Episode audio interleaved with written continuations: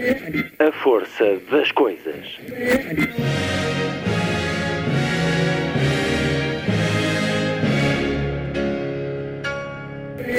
Welcome to the 109th last night of the proms.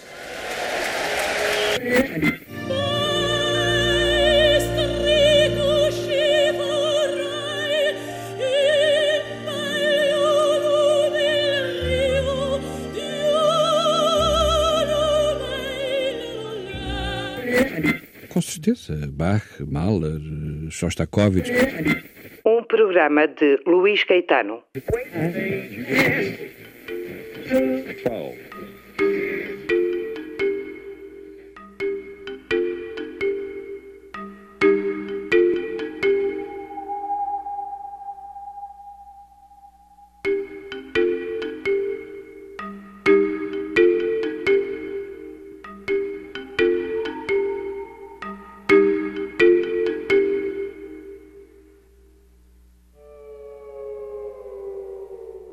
emissão de hoje, recebo Paulo Branco e Inês Branco Lopes para uma conversa sobre o Lisbon and Sintra Film Festival até 21 de novembro. Há, como sempre, a oportunidade de assistir a uma seleção do melhor cinema de autor que se faz em diferentes geografias do planeta através de filmes em competição, tal como sucede na seleção oficial fora de competição, que inclui alguns dos títulos mais esperados do ano, vários já a ostentar os principais prémios de Cannes, Veneza, Berlim, e para além de tudo isto, nesta 15ª edição do Lefest, o cinema convoca a reflexão e o debate à volta da cultura rom, da cultura cigana, com dezenas de iniciativas, várias mesas de conversa, exposições, concertos, a presença de vários profundos conhecedores desta realidade. E num outro espaço deste vasto programa vai também pensar-se, partindo do cinema, sobre o conceito da morte de Deus. Vários grandes cineastas estão a ter retrospectivas e são dezenas os atores, realizadores, escritores que estão a atravessar os diferentes espaços do maior festival de cinema no nosso país.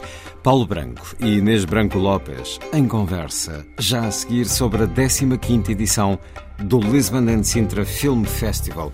Está a decorrer todos os dias até 21 de novembro. Na segunda hora do programa, a conversa é com o escritor brasileiro Jefferson Tenório, autor do livro O Avesso da Pele, com a chancela Companhia das Letras, um romance onde se afirma que o corpo negro é um corpo em risco. Um olhar ao Brasil de hoje, ao racismo de sempre, uma sociedade onde falta a memória e a educação para combater todo tipo de intolerâncias. É mais uma conversa tida no Festival Literário Fólio de Óbidos. A emissão de hoje termina, como sempre, com o Lilliput, o pequeno grande mundo dos livros para os mais novos, aqui percorrido por Sandy Gageiro. Sábado, 13 de novembro. Muito boa tarde. Esta é a força das coisas.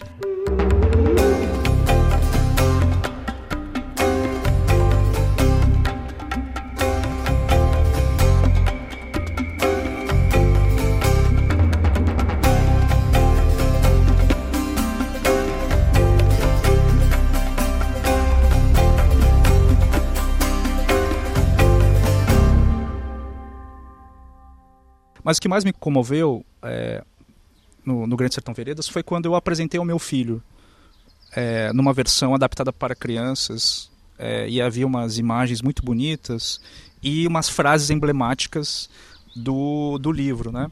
E uma das frases emblemáticas do livro é: O sertão é dentro da gente. Eu ensinei isso ao meu filho, que na época tinha seis anos de idade, e eu ficava repetindo para ele: né? O sertão é dentro da gente. Né? E fazia ele repetir também. É, porque eu entendia que o sertão é justamente esse lugar isolado, único, esse lugar que poucas pessoas têm acesso, um lugar árido, de, de, e que só nós podemos chegar lá. Né? E com esse pensamento, então, eu criei o título O Avesso da Pele, né? que é justamente o que é o avesso. Né? O avesso é esse lugar isolado, único, em que só nós temos acesso e que devemos preservá-lo para continuarmos humanos. O escritor Jefferson Tenório para escutar na segunda hora do programa.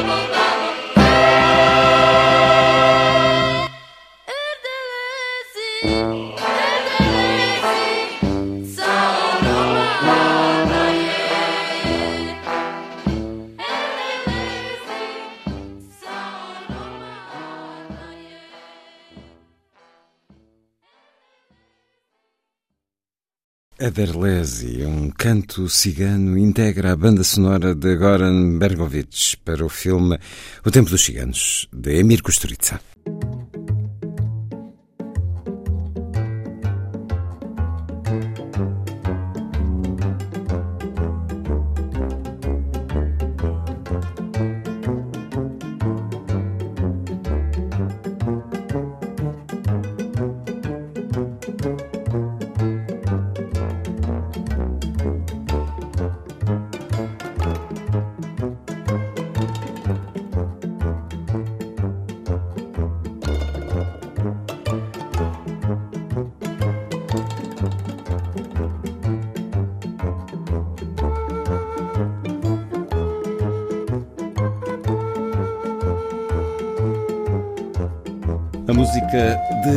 Emir Kusturica e da sua The No Smoking Orchestra no filme A Vida é um Milagre. Ele que vai estar em Portugal por estes dias, ao longo da 15ª edição do Lisbon Sintra Film Festival, o grande realizador sérvio, um homem que se afirma também politicamente contra os extremismos da direita mais radical no seu país e um pouco por todo o mundo. E é dele, do filme dele, do Tempo dos Ciganos, o cartaz da edição deste ano do Le Fest. Um cartaz sempre muito emblemático a dar-nos algo da essência de cada uma das edições. E esta, até o dia 21 de novembro, volta a ocupar os espaços tradicionais, o Cinema Medeia Animas, o Centro Cultural Olga Cadaval, o Teatro Tivoli BBVA, também o Teatro Nacional Dona Maria II Vamos ter, como há vários anos, que ver e ouvir no Museu, o Museu das Artes de Sintra, e há também uma deslocação quase simbólica ao norte, eh, com a projeção de filmes no Norte Shopping. Dou uma vez mais as boas-vindas à Antena 2 a Paulo Branco e Inês Branco Lopes, responsáveis por esta celebração do cinema, do pensamento e de várias outras artes, a reflexão e neste ano, nesta edição 15 a celebração e o pensamento da cultura rom. Há um manto de preconceitos, de agressão também, que desde sempre cobre a cultura rom, que é vasta e muito rica. Também por isso, também por identidade própria, ela tornou-se fechada, reservada, à margem, numa altura em que na política há quem continua a usar preconceitos que tingiram de negro o século XX, preconceitos numa pantomina que convoca a ignorância e a raiva para algumas minorias, como o caso da minoria cigana. O Lefest escolhe a celebração da cultura rom, os ciganos, nas suas diferentes etnias e dialetos. Vamos certamente aprender nos muitos debates e no muito cinema que nos vai dar a cultura rom nesta 15ª edição do Lefest, uma edição, como disse, termina a 21 Existirão cerca de 50 mil ciganos em Portugal, uma comunidade portuguesa que enriquece a nossa cultura nacional e europeia. Inês Branco Lopes, de que forma é que esta cultura rom vai ser celebrada no Lefest? Comecemos por aqui, pelo pensamento pela ação também que pretendem explotar com o que vai acontecer. Foi um bocadinho uma reação à, situação atual, não somente em Portugal, mas, eh, mas europeia. Estamos a ver que há muitos discursos eh, xenófobos e, em geral, e também muitos anti-ciganos que estão a, a retomar espaço nos discursos políticos. Estou a dizer retomar porque não é algo novo. Infelizmente, a história do, da comunidade rom desde, digamos, desde já podemos ver desde o século XIV, XV, já em Espanha, vamos ter um debate vai falar disso, já é uma comunidade sempre foi uh, discriminada, uh, perseguida, houve também genocídios que, não, que ainda hoje em dia não se reconhecem não se falam nem nem nas escolas, nem nos programas de história, nem publicamente. Por exemplo, o genocídio de Roma durante a Segunda Guerra Mundial nós também vamos ter um debate sobre essa temática. Mais de um milhão de ciganos eh, foram eh, encarcerados nos campos de concentração, os mortos eh, a atingir um número elevadíssimo. E, por exemplo, um dos debates que referi há pouco é sobre a Grande Redada de 1749, é que é, porventura, desconhecido para a maior parte das pessoas, essa ação massificada de perseguição e, e prisão de ciganos em Espanha. No festival vamos ter, porque achamos que é muito importante, obviamente, pôr em luz e destacar um bocadinho esses episódios, que não podemos falar todos, mas falar de episódios uh, isso foram bastante importantes, por, um, infelizmente por razões uh, terríveis, e então uh, decidimos ter três debates históricos. O primeiro vai ser justamente sobre a questão da Gran Redada, mas que é, vai ser até, um bocadinho retomar o período até o final da Andaluz até a Gran Redada que é do uh, século XIV, XV até 1749. E é para demonstrar um bocadinho todo o caminho, porque em 1749 o que, o que houve em Espanha foi uma tentativa de genocídio. A solução final, que era a vontade de realmente uh, fazer desaparecer toda uh, a comunidade cigana.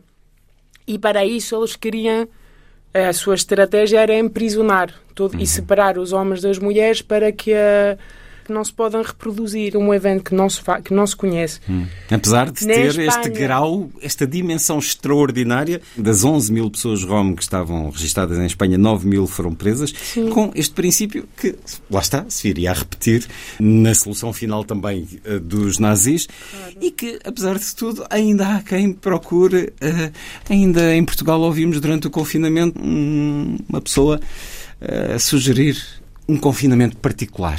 Mas isso passa muito também por ignorância. E acho também neste festival, uma das coisas que nós estamos a tentar fazer é romper com essa ignorância, porque a história repite-se, tem mais possibilidade de se repetir quando a gente não sabe e ignora o seu passado. Então, claro, a, a- a ignorar, um esquece e, e isso, e repite e não se dá conta também a, a força e a violência das palavras que usam, de estratégias que têm um eco histórico muito grande e que é. E então a ideia é um bocadinho essa, a romper. Então temos essa, esse é o primeiro debate, o segundo vai ser sobre o genocídio durante a Segunda Guerra Mundial. E Estes debates eh, são antecedidos pela projeção de filmes, Sim, que sempre. obviamente contribuem muito para a conversa que se vai seguir. Há um sítio na internet, obviamente, do Lisbon and Sintra Film Festival, onde todas as informações estão muito bem explicadas, apresentadas, mostradas com imagens, com trailers. Hum, tudo isto, eh, e acabei de receber o jornal da edição deste ano, eh, são eh, centenas de propostas hum, para o público português nas suas diferentes vertentes muito claro, assente no cinema. Este primeiro debate do Ellen da Luz, a Gran Redada, em 1749, acontece dia 20 de novembro no cinema Nimas, às 11 da manhã, após a projeção do filme Camelamos Naquear, de Miguel Alcobendas. O genocídio dos Rom durante a Segunda Grande Guerra eh, será a 14 de novembro no Centro Olga Cadaval, às 15 horas, após a projeção também de dois filmes. Há muita informação que aqui, obviamente, não ficará E- retida. E já agora só Paulo? dizer que é após a inauguração oficial da exposição no Musa do trabalho da Seija eh, Stoja, que é eh, neste momento considerada uma das grandes pintoras eh, atuais, com, com, com exposições no mundo inteiro e que esteve em Auschwitz e que morreu aqui há poucos anos e foi ela própria internada em Auschwitz eh, quando era muito jovem, saiu com 12 anos, e portanto toda a pintura dela reflete, se quiser, toda todo esse drama e toda essa eh, a, situação terrível porque ela passou. Portanto, isso é, é, a, Se ela sempre diz que ela fez os seus, os seus desenhos por duas razões, que era para uma terapia pessoal, para conseguir se sanar de todo esse horror que ela viveu, mas também para dar a conhecer à gente o que aconteceu nessa época. Então, nesse dia em Sintra, vamos ter vários eventos que vão ser... eh, Temos a exposição, a inauguração, temos o debate sobre o genocídio e temos dois filmes que vamos a passar da Karen Berger, que são de uma realizadora que são filmes sobre a Cheia Stoska, justamente, que é uma que a Karin vai estar presente, que vai estar também no debate, que acompanhou muito a Seija Stoska, que publicou, porque a Seija também é escritora, é um bocadinho uma sessão, um dia especial em Sintra, em torno a essa te temática, digamos. Será. Ah, e um para a maior- concerto, desculpa, Sim, esse sim, dia sim. também um concerto da Mónica Lacatos. Com o Ricardo Ribeiro. com o Com o Ricardo. Ricardo, que a Mónica Lacatos é uma. O Ricardo Ribeiro não vale a pena apresentar. Mónica Lacatos, também o próprio nome, há, há vários Lacatos, Robbie Lacatos, não sei se é pai, se é irmão, se é da família sequer, mas é um grande músico também da música rom, eh, entre outros, Mónica Lacatos, eh, também uma distinta eh, intérprete desta, desta música, destes ritmos eh, que já ouvimos eh, em gravações com o Ricardo Ribeiro, a 14 de novembro, às 19 horas, no Centro Olga Cadaval, nesse dia então muito especial em que será a oportunidade de conhecer os trabalhos da pintora e escritora rom austríaca Seja Stoica com leituras dos seus textos e apresentação de dois filmes eh, sobre a sua figura, de Karin Berger, que estará presente. As presenças no Leifest são sempre um- uma proposta especial, um convite especial, a possibilidade de eh, conhecermos os autores eh, de eh, diferentes trabalhos artísticos, os intérpretes também. Temos, portanto, este núcleo fundamental no Leifest 2021, que é a celebração e o conhecimento da cultura rom. E para isso haverá também, ah, para ver esse lado, se- celebração. Haverão outros concertos, uhum. como sobretudo o do Emir Kusturica, Caliu, como sabe, e o grande, com os grandes uh, intérpretes de, do, Flamengo atual, o Pepe Achuela e o, e o Farroquito. Portanto, esses serão uh, portanto, aqui em Lisboa, no Cine Teatro Tivoli, e que são momentos de celebração, porque muita gente, por exemplo, que tem nestas zonas onde mais o, o o, o, o discurso xenófobo existe em Portugal. Nessa zona há muita gente que tem uma admiração enorme pelo Flamengo e por toda, uh, se quiser, o que ele representa e não sabem que, no fundo, o que é essa admiração devia ser também, porque é fruto, se quiser, em grande parte da cultura da cultura rom, da cultura cigana. É música é habitualmente existe, que celebra, de facto, é uma música festiva. E é parece para nós também era extremamente importante este lado da celebração. Quer dizer, o que é que, o que, é que realmente a cultura rom nos tem proporcionado e, e, pronto, e daí também toda uma escolha de filmes e a presença do Tony Gatliff com os seus filmes, que também têm, são, são filmes que marcam a, a, a história do cinema Tony atual. Gatliff, eh, realizador francês de etnia cigana, Sim. vamos ter eh, cinco filmes e a Leonor uh, Teles também com as suas e a Leonor Teles. E, pronto, e haverá um debate no último dia Leonor Teles, sobre... autora da balada de um batráquio, esse que lhe valeu o Urso de Ouro para a melhor eh, curta em Berlim. Um filme que mostrou como a superstição anda de mãos dadas com a intolerância, com a pois. questão dos sapos no comércio da cidade. Leonor Teles, que estará também presente, vai também uh, participar num debate no último dia. Que... Não, dois debates. Vamos ter um debate muito especial também que vai ser sobre a situação de uh, ser artista, mulher e rom. Uhum vai ser um debate que vamos ter no dia 18. Vamos passar filme de Leonor Teles, mas também de, de uma jovem italiana, Laura Lidovic, e de uma finlandesa, de, realizadora de animações, que é Catarina Ligvich. E vamos ter esse debate com as três realizadoras e a Maria Gil, que é atriz de Leonor Teles, mas também que é ativista sobre discutir um bocadinho o que é que significa tanto isso, tanto ser, quais são as problemáticas e as particularidades claro, de ser. Falamos aqui também de questões que importam, provavelmente, conhecer-se do interior da cultura rom, que tem também os seus problemas a resolver e a questão da mulher passa certamente por aí. Será muito interessante escutar mulheres ligadas à cultura rom, mais ou menos integradas nessa cultura sobre o papel da mulher e a Mulher Artista, no caso, será então no dia 18 de novembro, às 21 horas, no Cinema Animas. Acho muito importante deixar a cultura e a arte falar por si mesma.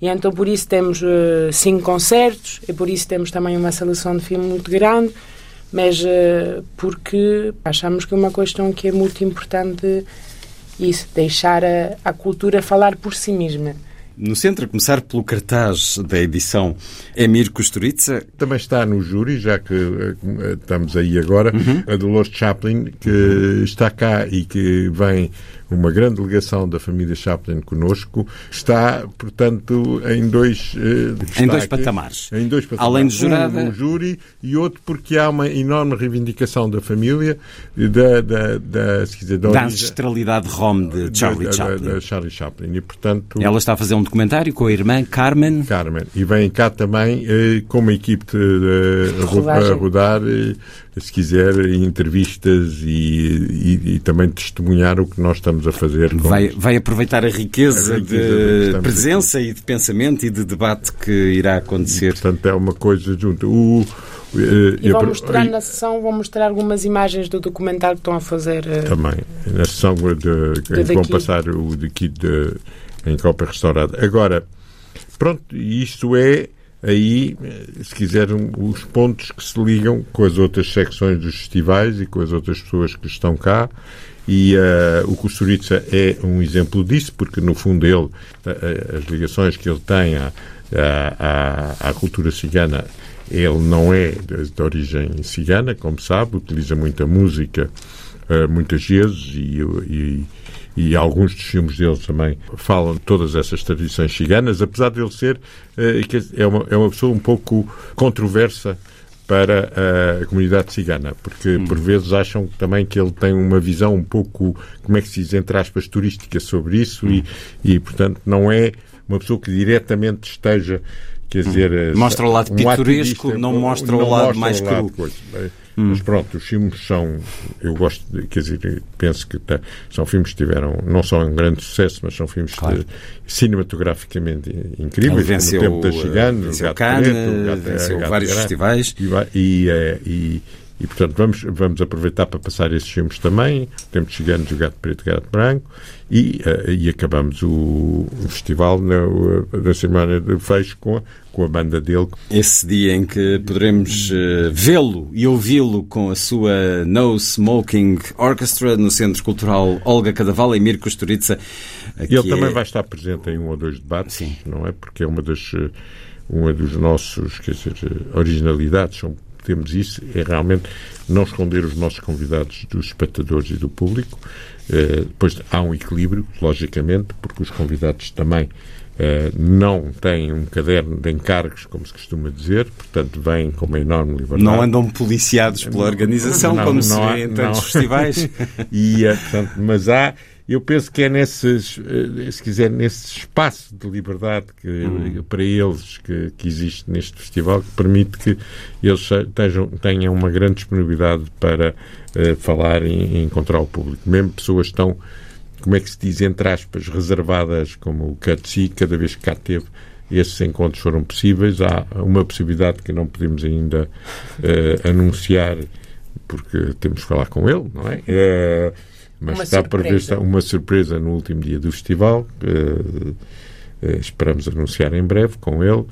E, e- e pronto, e depois, eh, já que estamos no júri, o porquê da presença das outras pessoas, Ana Luísa Amaral, logicamente, penso que estão aqui na Antena 2, é absolutamente, quer dizer, indiscutível e para mim é uma honra enorme tê-la no júri do festival durante estes anos, ainda por cima um ano em que para ela pensou importante em termos de reconhecimento, não é, internacional.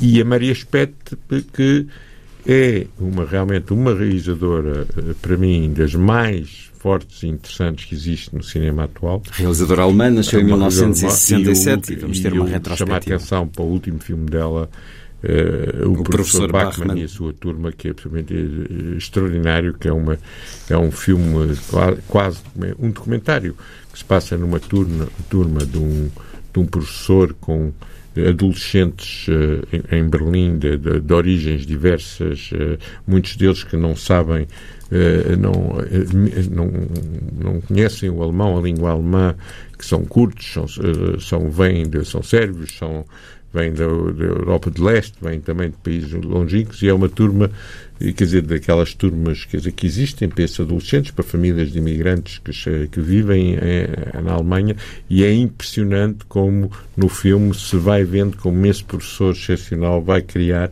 uma relação e uma empatia entre eles todos, apesar de culturas eh, extremamente diversas, eh, como é que quer dizer, no final do ano, a, a- a- diferença entre o princípio e o final do ano, do ano quer dizer, escolar, quer dizer, como esses, esses miúdos não só aprenderam, como também perceberam eh, o que é que podem fazer e podem, quer dizer, as qualidades que têm, como é que podem na vida aproveitá-las. É, eu, eu desafio-os a estar presentes porque é um, é um, é um filme absolutamente extraordinário.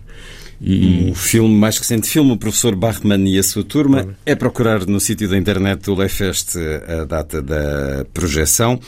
Uh, será também, para além de jurada, uma das uh, homenageadas com uma retrospectiva na edição deste ano e, nesse, do e, nessa, e nesse caso, já agora acabamos com as retrospectivas. Vamos a isso.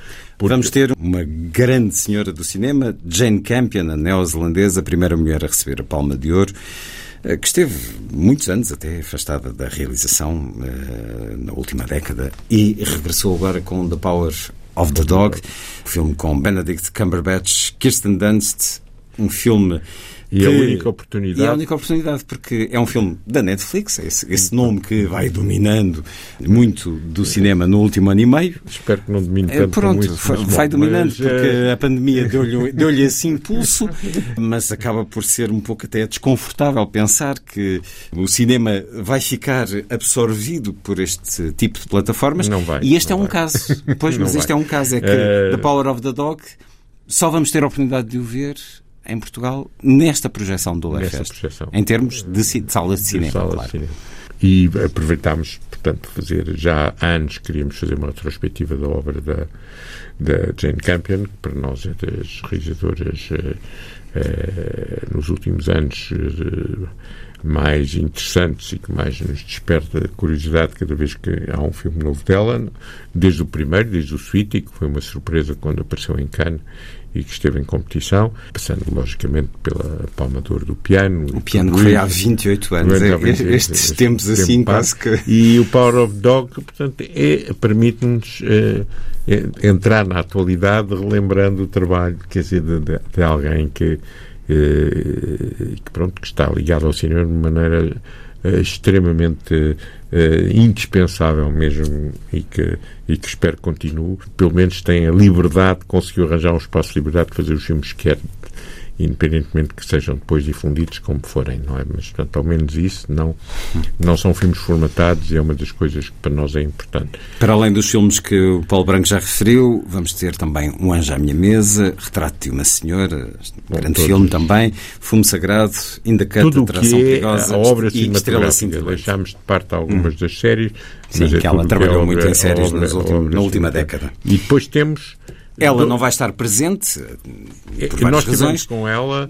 Vamos ela ter não- uma entrevista que ela temos deu que ela a António deu Costa, António Costa, o- ela não um dos responsáveis presente, também pela festa. com ela, por um lado, porque eh, é, é difícil para ela deslocar-se, porque ela é neozelandesa, como É sabe, do outro lado do mundo. do outro lado, e não é só por isso, com a, a situação do Covid, que ainda é muito complicada para as pessoas eh, Claro. desses países, porque há, a gente para ter o CUTSI foi realmente extremamente difícil, foi, houve intervenções oficiais e tudo para que Hum. os australianos o deixassem sair, e eh, ela está nos Estados Unidos neste momento porque é um do, o filme dela, eh, mesmo sendo da Netflix, é um dos grandes candidatos Claro. aos Oscars e está a fazer o seu trabalho para que, como alguns outros cineastas que nós gostaríamos de ter connosco, mas que estão realmente nos Estados Unidos, num- porque este é o período em que eles, no fundo, fazem as suas campanhas de Uhum. lançamento dos filmes para, A próxima para edição poderem- dos Oscars. para poderem serem Dos nomeados. homenageados com retrospectivas. Rishi Yamaguchi vai estar diretamente japonês, conosco, um relativamente jovem ainda, é nasceu em a- 1978 e é um dos grandes nomes do cinema atual.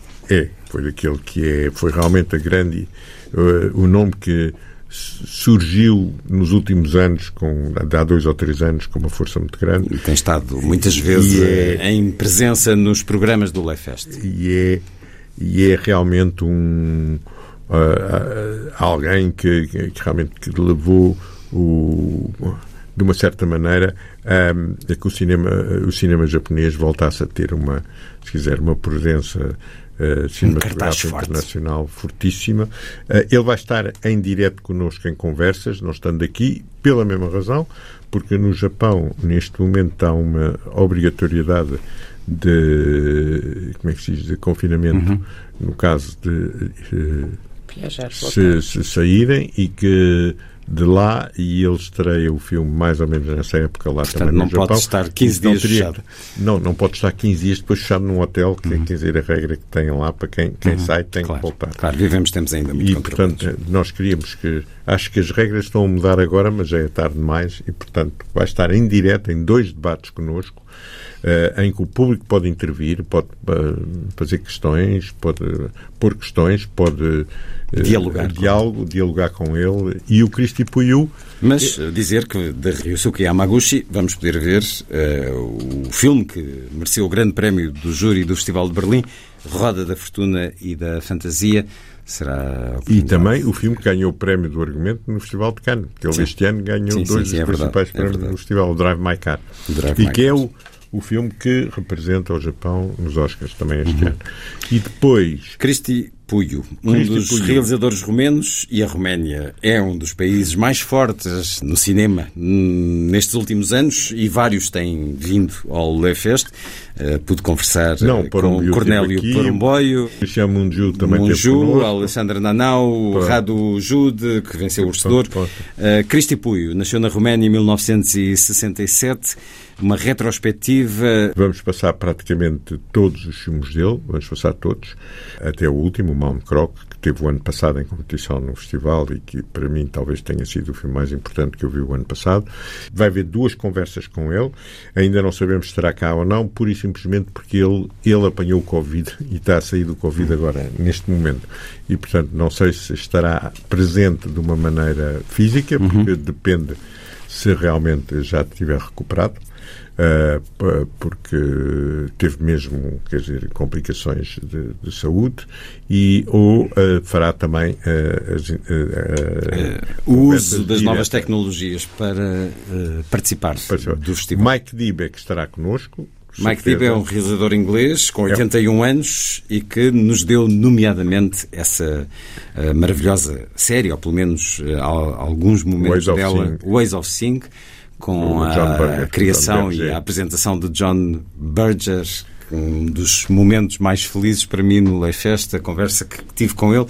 E uh, este Modos de Ver, que é também um livro e que está também publicado no nosso país, é qualquer coisa de absolutamente extraordinário. É. E além disso, ele tem uma carreira extraordinária como documentarista para a BBC. Uhum. Já ganhou vários Emmys. Um dos filmes, por exemplo, do Miles Davis ganhou o Emmy. Vamos apresentar um filme inédito dele, como Uh, o último filme dele, que é agora Paintings of um, Painted with My Hair. With My Hair, e tem também um filme sobre o Lorca, que portanto, mais uma vez, uma ligação aí do romanceiro, do romanceiro uh, ritano, como se diz, e tem, uh, portanto, vai estar cá durante dois dias, e, e depois temos o, essa grande figura do, do teatro, e não só, o Castellucci, o Romeu Castellucci, que estará também connosco e, e, e vem de propósito para uma conversa.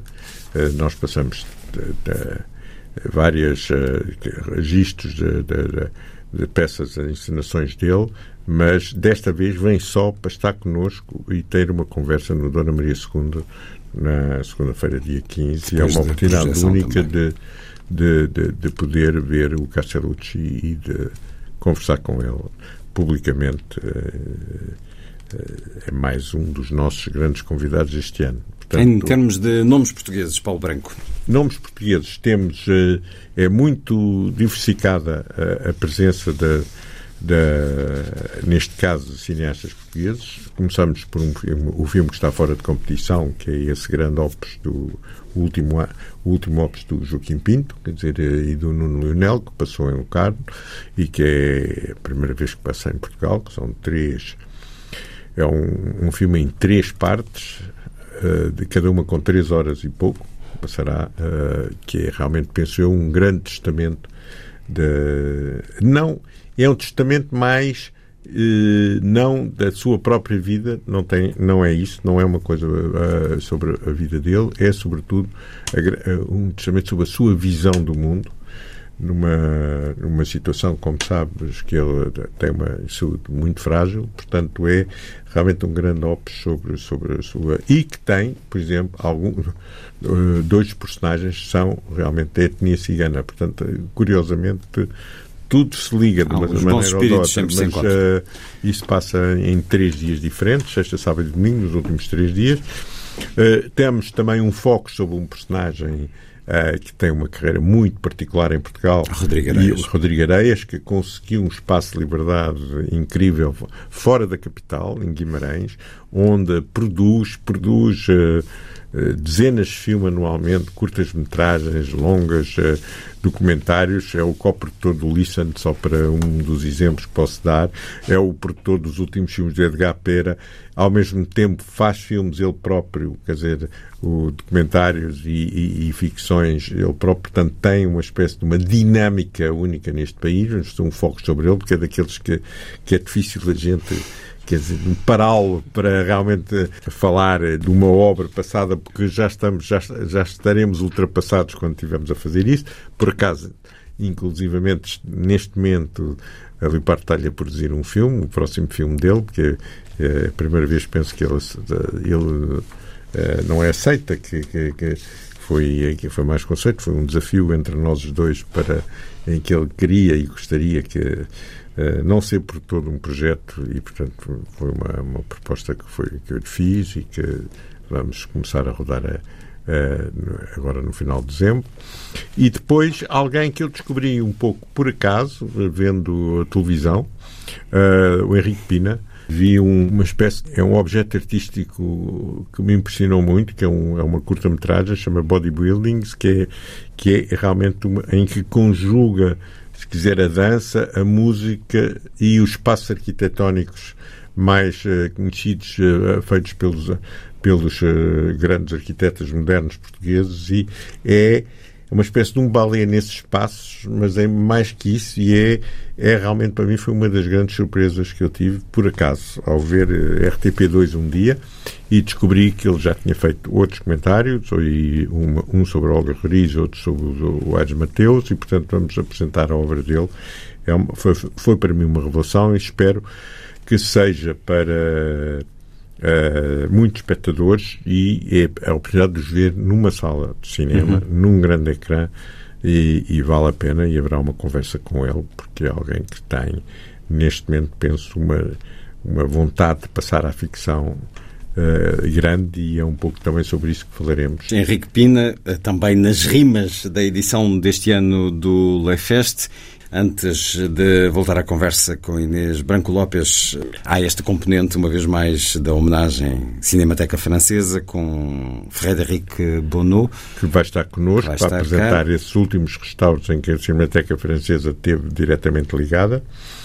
E, uh, e, pronto, é também outro, outro, uma conversa para falarmos sobre cinema e sobre uh, a cinefilia e sobre a história do cinema e sobre como é que filmes que ao fim de 40 anos ainda são obras-primas para, para, para, as pessoas de agora. E isso faz-nos lembrar que realmente que o julgamento imediato que muitas vezes os filmes têm não é uh, aquele que fica porque muitas vezes os filmes são mal vistos Aqueles têm, sobretudo, um avanço sobre, sobre a sua própria, própria época e a regra de jogo é um exemplo disso, que foi um filme uhum. que foi muito mal recebido uhum. quando, quando foi estreado, eh, tanto pelo público como pela crítica, e neste momento é considerado talvez eh, dos 10 melhores filmes da história do cinema. Um monumento é, um da história monumento. do cinema, tal como a Cinemateca Francesa o, é. O é. Como o F for Fake, quando eu lembro-me perfeitamente quando ele, quando ele estreou, Quer dizer, foi um filme que passámos todos um uhum. pouco ao lado e se, e se revermos o filme hoje. O Quase filme como um exercício, uma, não, não uma Ganhou uma força que. que é, Constantemente citado em muitos lugares, como tenho visto. E isso é realmente aí em que é a prova inequívoca que o cinema também é uma forma de expressão artística, porque se não o fosse não resistia desta maneira a alguns dos filmes que, que nós estamos a ver agora e com eh, já teriam tudo, tudo já, se fosse só entretenimento, tudo teria desaparecido já. Portanto, infelizmente, uh, isto está aqui para nos curar dia a dia. Depois desta referência à Cinemateca Francesa, a quem devemos grande cinefilia, Cinemateca Francesa que pôde finalmente concretizar há alguns meses, uh, grande homenagem uh, que fez também uh, ao produtor Paulo Branco, em Paris. Ora, vamos falar do que está no cerne deste festival, de qualquer festival, eh, os filmes em competição e também a seleção oficial fora da competição e ainda de um ciclo temático. Inês, vamos ter de assinalar na edição deste ano a morte de Deus.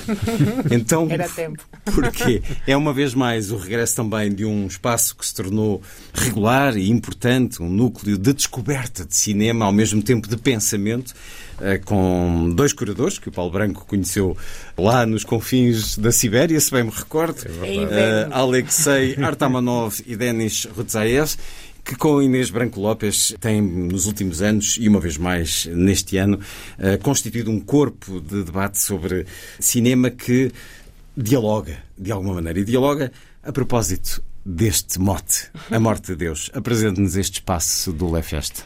Então, primeiro também um bocadinho explicar o programa. Já é o quarto ano que estamos a fazer isso. E o nosso ponto de partida é sempre um, é um é uma noção conceptual ou até filosófica. E a partir de lá tentamos revisitar esse, esse conceito, esse fundamento filosófico e tentar perceber e viajar no cinema, na história do cinema, para ver como é que esse, esse conceito que este ano é sobre o amor de Deus uh, foi isso foi revisitado na, no cinema. E sempre nós sempre temos a, a, preocupação de exibir filmes que ou que não tiveram o destaque que nós consideramos merecido na altura do, da saída do, do filme ou que hoje em dia foram esquecidos.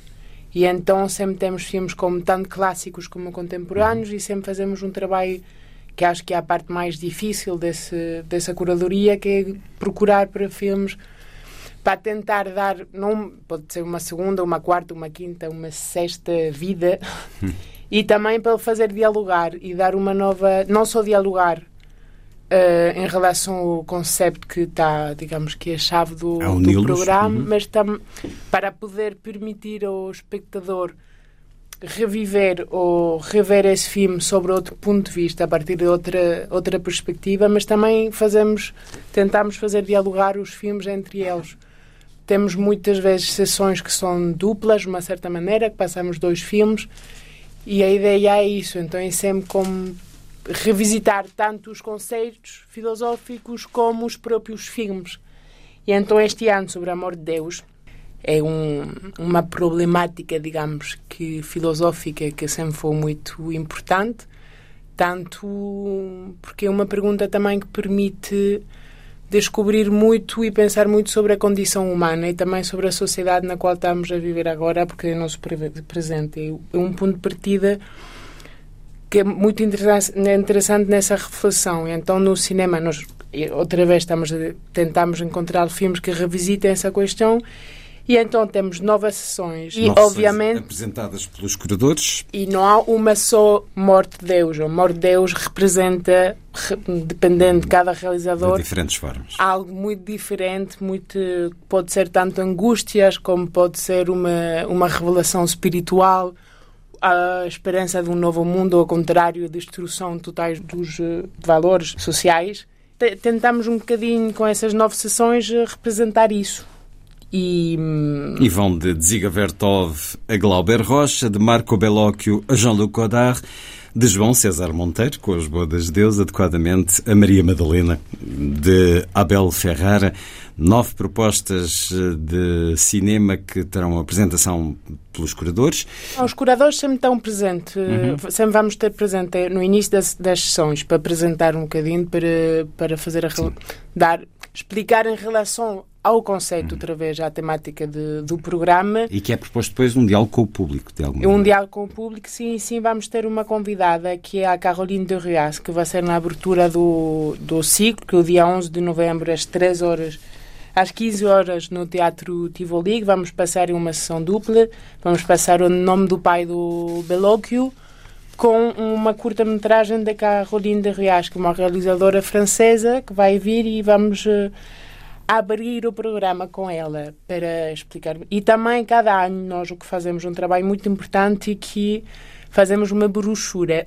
Parece um bocadinho uh, irrelevante, mas é muito relevante porque uh, escrevemos somos os três que fazemos um trabalho para escrever sobre os filmes e as sessões, sempre ponendo em relação com o programa, tentando, e entre eles também. E então uma brochura que nós damos para cada, a cada pessoa que compra um bilhete para a sessão, mas que é, faz parte do, é uma parte muito importante desse programa. A Morte de Deus, também uma componente eh, da edição de 2021 do Lisbon and Sintra Film Festival nos espaços habituais, mas com tudo em detalhe no sítio da internet eh, do festival, que se volta então a afirmar.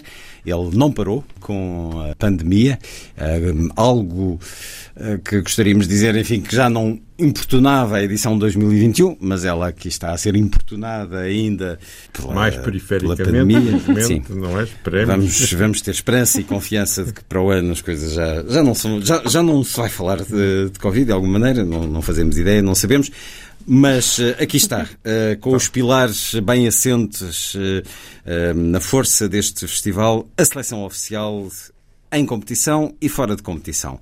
Eu sei que o Paulo Branco não destaca filmes em relação a outros, em termos Sobretudo da, da, competi da competição. Não, da competição, mas posso falar mas deles. Mas vamos, porque... Eh, vamos a um breve olhar não, sobre. Posso falar deles porque eu acho vamos que, essencialmente, este ano é o ano mais forte dos filmes da competição, hum. de uma certa maneira, que é, curiosamente, penso que eh, nós eh, aqui estamos a, a aproveitar o que se passou nos últimos dois anos e uma concentração que houve de, de, dos filmes terem que estar à espera Hum. e, e, Ficaram suspensos e agora começam suspensos a- e portanto houve, houve mais filmes que nós eh, eh, tivemos acesso para, para ver e acho que realmente eh, este ano foi fácil de, de escolher os filmes que apresentámos porque são não, penso que não há nenhum que esteja a mais no sentido em que todos eles eh, são grandes filmes são filmes alguns deles que já tiveram eh, ao- ao reconhecimentos críticos nos festivais tanto de Berlim, Cannes, Veneza ou Locarno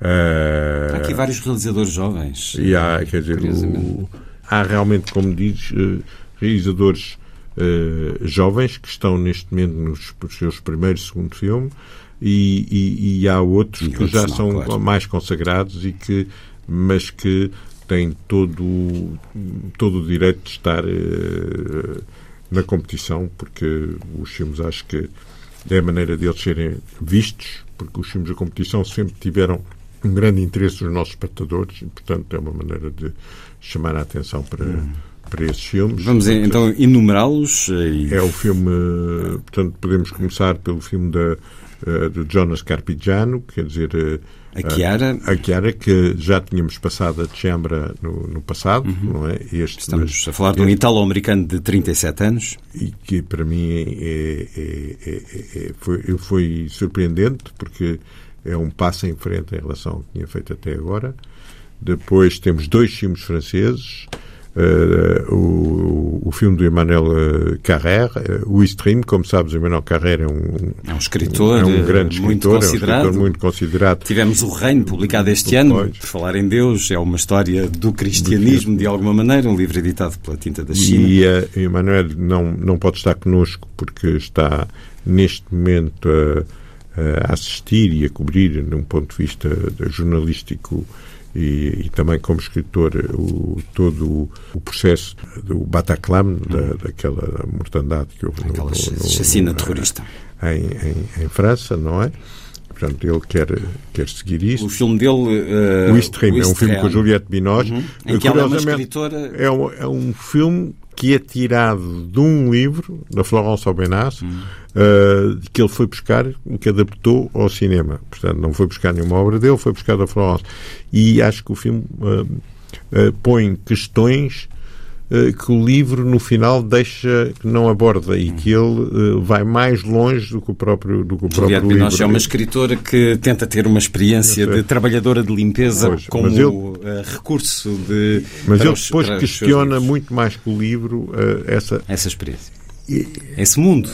realmente eticamente se realmente eh, temos direito a isso ou não quer dizer de, de sermos de nos disfarçar para conhecer e não assumindo quem, quem somos mesmo portanto é um filme que nesse aspecto que que me, que me interessou bastante depois temos um que é o Onoda que é uma foi uma surpresa foi o Arthur Arari que É o outro realizador que é francês. outro francês que, que faz um filme também que é sobre que é a partir de um O subtítulo diz-nos diz muito 10 mil noites eh, na selva e é a história de um oficial do exército japonês. É- é uma- não, uma não é caso único este oficial, houve outros que não aceitou eh, Mas a este derrota foi, um na guerra. bastante, este foi bastante falado na, Sim, na, na não, época, na quando, época. Ele, quando ele foi redescoberto e voltou. Ele passou 30 anos numa, na selva de uma ilha é filipina nisso e- em, em e estado de é- conflito, não aceitando a Exato. derrota japonesa. E, e é um filme que questiona, se quiser, quer dizer, um, quer dizer aquele, aquele fanatismo eh, Hum.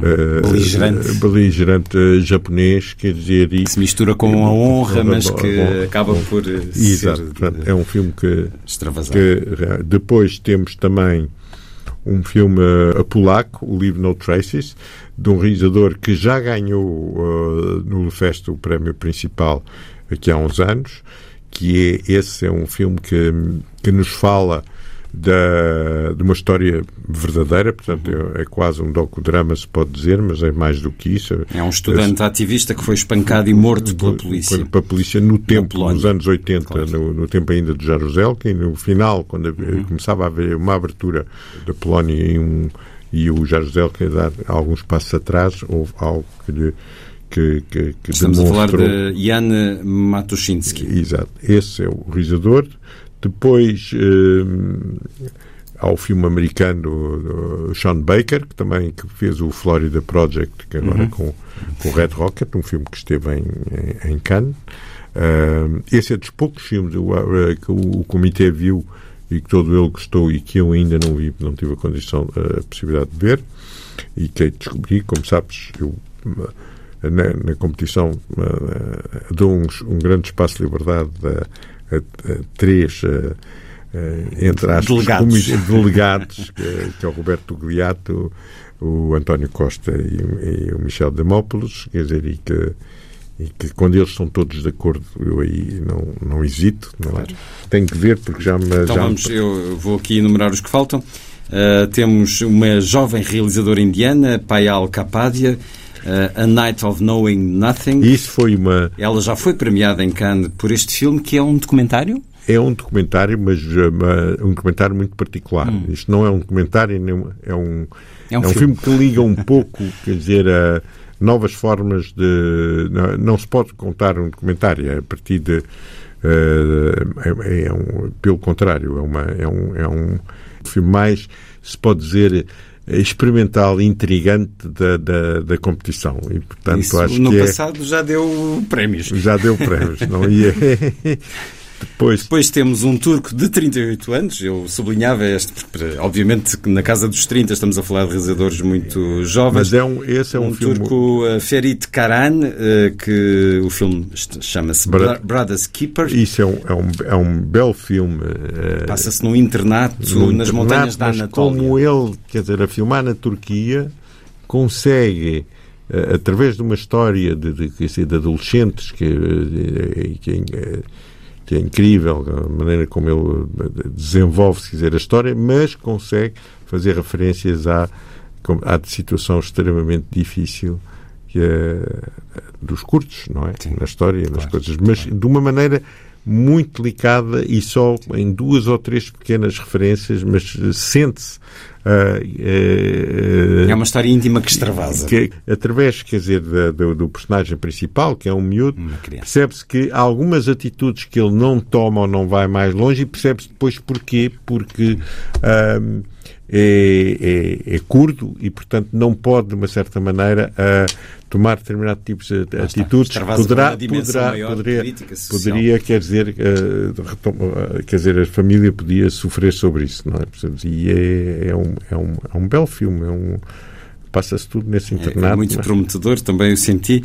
Temos o venezuelano Lorenzo Bigas La com Caja. La Caja. Esse é um dos, dos nomes já consagrados, já uhum. ganhou Uh, com o filme anterior tinha ganho o, o Leão de Ouro em Veneza, este filme teve em Veneza também. É uma história que se passa no México, terrível, sobre um filho que vai buscar os despojos mortais do, do pai e percebe que esses despojos provavelmente não, seria, não serão do pai. Portanto, há toda uma história uhum. depois que pensa que reconhece alguém como seu pai e pronto, e depois o filme conta, onde não quero, não quero contar mais porque realmente é é, é, é, é, um filme muito. Uh, por acaso é, do, é o filme que representa para nós uh, o, o, cinema latino-americano este ano, mas é uma, uma bela presença também. Vamos ter nesta cartografia do melhor cinema de todo o mundo o norueguês Eskil Vogt com The Innocents. E The Innocents é um, é um filme que fez uh, que despertou algum furor em Cannes este ano, na, na, secção onde ele passou, no Certain Regard. É um filme de terror, se pode dizer, portanto, uh, escapa um pouco a, a, aos filmes, portanto, é uma ficção normal de terror e que e que, portanto, vão, os espectadores vão, penso, ficar surpreendidos com ele. E há um filme cambodjano também, White... Uh, White Buildings, de Kavit Neang. Também um jovem colombiano, de Phnom Penh. E esse não, não vi também. Esse foi o comitê que viu e que eu, não, eu tenho dificuldades em ver, mas que é também... Uh, uh, o realizador também... É, dificuldades técnicas. Por dificuldades técnicas, não, porque realmente há, há um cuidado muito grande da parte das, das pessoas a, a permitirem a visibilidade dos filmes, muitas vezes, porque para impedirem também uma difusão uh, claro. uh, clandestina. Pira, clandestina, clandestina, deles e, portanto, alguns dos filmes são, temos alguma dificuldade em conseguir. Uh, e eu tenho que eu não consigo ver um filme em computador, portanto, quando me mandam alguma para um computador, eu não só me recuso, como não sei, porque acho que não, não consigo vê-los nesse formato. Há vários filmes que representam os países nos Oscars e isso também é a dificuldade que a gente tem, que alguns legisladores não, não podem vir porque estão neste momento empenhados na sua campanha. E esse, o cambodjano, é um deles. Por acaso, o realizador turco vem, o curto turco, não é? Uhum. O, o Lourenço Vigas também vem, o filme italiano vem, e isso é, são absolutamente extraordinários, são, aquilo é uma história completa de ficção, mas é uma família de atores não profissionais que que realmente os personagens do, do filme e vêm dos atores principais do filme. Uh, portanto, vamos ter praticamente o Arthur Arari vem também, o Carré já expliquei porque é que não vinha, portanto, vamos ter uma grande presença do, de, do, dos, dos, autores, atores, uh, dos autores uh, Ainda falta dos 11 filmes na seleção oficial em competição, falta o russo de uh, Kira Kovalenko, Sim, é um uh, filme... Unclenching the Fists, uma família Isso numa cidade mineira da Ossétia do Norte. Exato, é um filme. É, é, ela é uma, ela, é uma realizadora eh, consagrada, já, já tivemos outro filme dela Mas, na competição. É, acho que vai ser reconhecível pelo por, seu por, cabelo por, flamejante, não é? E, uh, e por outro lado é é realmente considerada a grande realizadora russa ela vai estar atual. Cá? Vem, vem uhum. também ela e vem o ator e uh, é um filme que ela é muito ligada a, ao, é ao Sukurov eh, e portanto tem é realmente mas o esse é, é, e penso mais uma vez que é um filme que neste momento é o melhor filme dela. Portanto eu acho que este ano eh, realmente tivemos uma competição ou temos uma competição que já há alguns anos não tínhamos e, e espero que, que, os espectadores uh, também de uma certa maneira estejam do, de acordo connosco e, que esteja, para e país é preciso, é preciso que, que, os vejam, mas que vale a pena, porque muitos desses filmes, esses é que terão mais alguma dificuldade em estrear em Portugal. Como sabemos, o mercado em Portugal, as coisas estão, não estão fáceis para, para a distribuição independente. Número, e aí. Não estão fáceis. Uh, há uma é nova etapa. É outro debate, mas uh, assim, muito rapidamente, uh, à, à leia de um pequeno balanço do que foi este último ano, Paulo Branco. Não, há para nós, para o cinema Nimas, é, tem sido absolutamente hum. espetacular. Isso aí não há. Temos batido todos os recordes e também há um enorme trabalho que nós temos com com os espectadores, um enorme trabalho de, de, de, cuidado na nossa programação, de diversificação entre, entre uh, uh, quer dizer, reedições de filmes clássicos e, como fizemos com Antonioni, estamos a fazer com os Romero, com filmes uh, Descoberta. novos, descobertas, como alguns destes filmes que também vamos, esperamos passar para o ano, mas juntando, quer dizer, com a crise que existe na, na, na, na maior parte dos outros cinemas, portanto, porque não, nós não podemos uh, quando distribuímos um filme, contar só com os espectadores que fazemos na nossa claro. próxima sala. Precisamos que eles circulem. E nesse aspecto é que os números são uh, desastrosos. E, e vê-se isso, por exemplo, uh, agora nos filmes que estão a estrear. Quer dizer, que o, o Titã ganhou o Palmador eu não, não é um tipo de cinema que me interessa, mas mesmo assim é uma palmador que tem números absolutamente ridículos. Vai fazer 3 ou 4 mil espectadores em Portugal. Não é? uma palmadora é, é, uma, é surpreendente. É, e muitos, mas não são esses, percebes? Eu estou curioso de ver o que é que fará o próximo Almodóvar, ou o que é que fará o próximo Nani Moretti, ou o que é que fará esses filmes que no passado eram filmes que atingiam Valor centenas de milhares de, de, de, de espectadores e que neste momento pensamos se fizerem 10 ou 20 mil espectadores já ficamos então contentes. Então isso é porquê, na sua opinião? Porque realmente há um, houve uma destruição completa da, da noção do que é uh, mostrar filmes em sala.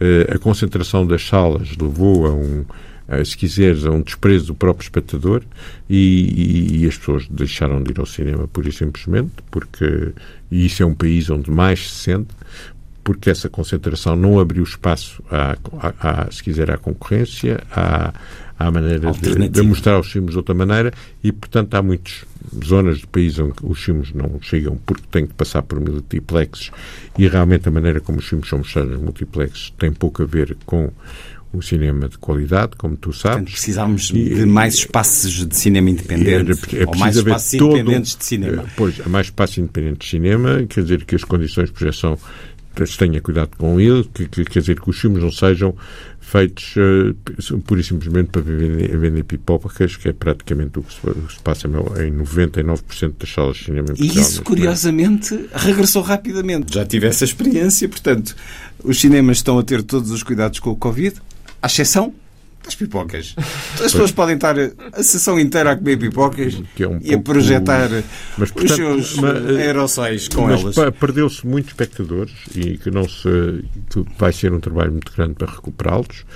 Nós estamos contentes com o que fazemos, não é? Logicamente, mas necessitamos neste momento para alguns filmes mais exigentes criar espaços para que eles possam circular mais e melhor, percebe?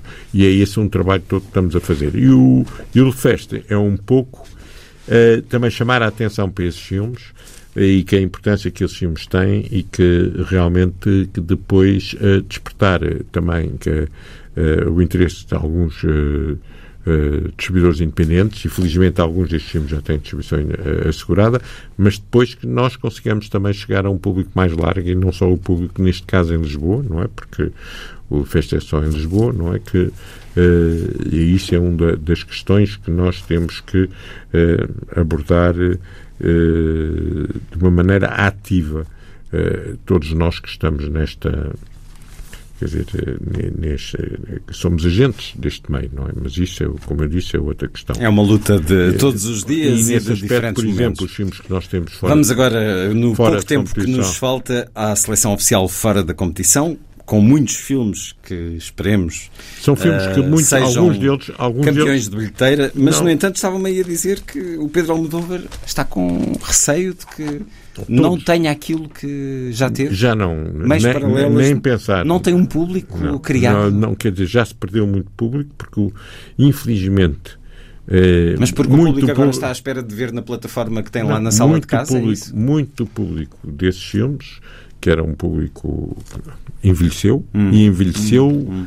Uh, envelheceu mesmo não só fisicamente envelheceu de hum. cabeça quer dizer tornou-se uh, preguiçoso a todos os níveis mais ligeiro e agora pelo contrário não sei se reparas mas que uma grande parte da comunicação social agora dá muito mais espaço às plataformas do que dá à crítica de cinema a crítica de cinema em jornais que, de, de referência como era o Expresso por exemplo praticamente está, está posta a um canto e, uh, e não sei porquê, mas uh, todas as semanas há páginas e páginas sobre séries sobre da Netflix, pior que isso, das cenas das plataformas, mas agora é moderno em Portugal falar só das plataformas e ver-se filmes nas plataformas. Logo, como, isso torna-se um maior parte das séries. E, e, como sabes, e, isso é um pouco. É, com é, os hábitos. é a mesma coisa como Uh, e tu que estás aqui todos, todos, todos os dias falas de literatura, é a mesma coisa que só se falasse dos best-sellers que vendem nos hipermercados. Neste momento é o que nós estamos a assistir.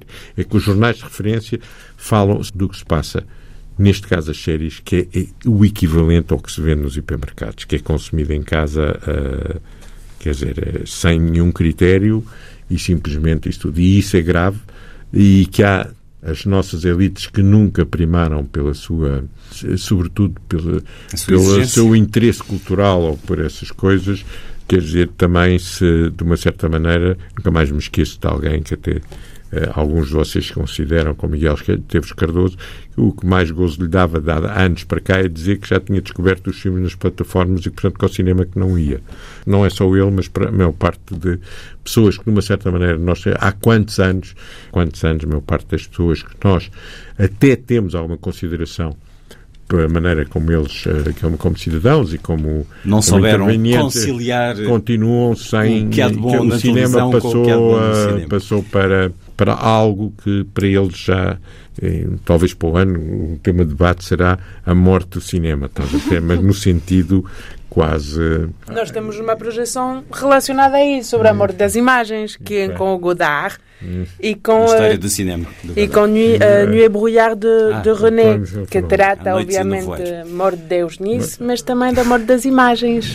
Que saibamos conciliar. Claro que há boas séries de televisão, vale a pena ver, mas não é preciso consumi-las como aquelas refeições gordas que nos deixam anafados. filmes. Não, o problema Eh, não é e é um isso, bocado isso que eu sinto, é, é que há a muita gente a coisa- ficar gorda de séries. É a mesma coisa que estar a ler quer dizer, um clássico de cinema, quer dizer, em situações numa discoteca. Estás Uhum. a perceber? Quer dizer, em que não podes ter atenção e que estás ali e que lês. É a mesma coisa. De certa maneira, é uma falta de respeito por todos aqueles que, que fizeram os filmes e que querem que os filmes sejam feitos, pelo menos com o mínimo de atenção. Em casa. É, mesmo nós, quando queremos ver um filme, estamos sujeitos a tantas distrações e tantas coisas que é impossível nós realmente conseguirmos ver um filme em condições.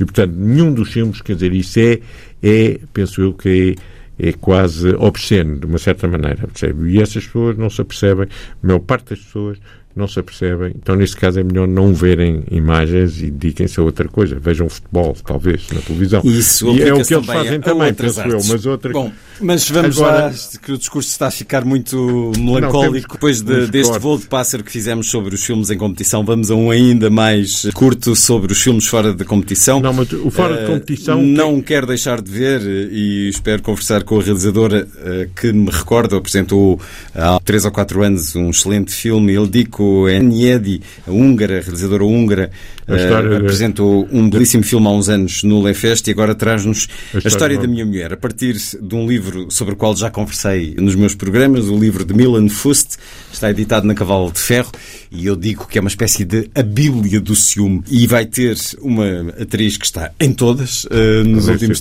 tempos, a Leia Seydoux, e eh, a realizadora vai estar É, em vai Portugal. estar. Eu queria também chamar a atenção para os filmes fora de competição. Uhum. Alguns deles são filmes que estrearão em breve.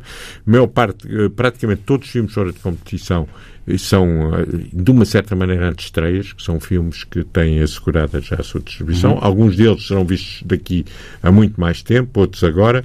E chamar a atenção para um ou dois, como já falaste nas Armadas Paralelas, o Benedetta, que é. ah, eu digo-lhe uma comédia ex- extraordinária. Paul Ah, Verhoeven. do Paul Verhoeven, que va- fará correr, eh, como é que se diz, rios de, de- de tinta. tinta. como se costuma dizer. Eh, há o último filme do Jacques Audiard também, em Portugal a gente chama-lhe Paris 13. Há, há o Compartimento 6, com o realizador que estará connosco, que é realmente um, um filme finlandês que ganhou um dos principais prémios de Cannes. Ele venceu a Execo, o Festival de Cannes, e vamos ter os dois filmes que venceram a Execo, a edição deste ano do Festival de Cannes, o compartimento número 6, de Yuo Kozmana, e também o Asghar Farhadi, Ah, o o- iraniano, o- o- autor de A Hero. a Hero, que mais uma vez, eh, eh, portanto, nós passamos um filme dele no, no festival. Temos também o filme que ganhou o prémio da, da- do O Leão de Ouro em atriz, Ah. que é O The Worst Person in the World, in the do World. Joaquim Temos o filme que ganhou o Leão de Ouro de Veneza. Portanto, temos realmente um, o, um, os filmes A principais que. Renata Rensva. E que vamos estar, vamos estar portanto, eh, este ano, eh, vamos estar com alguns dos realizadores, alguns dos atores Uhum. connosco e L'Evénement, o filme que ganhou o Leão de Ouro em Veneza, em Veneza de Audrey Divan. Divan foi uma grande surpresa. Foi um filme que tinha sido É uma recusado. libanesa de. Aliás, ela é francesa, mas de origem libanesa. Ele hum, foi um filme que foi- tinha, tinha sido recusado no Festival de Cannes, curiosamente.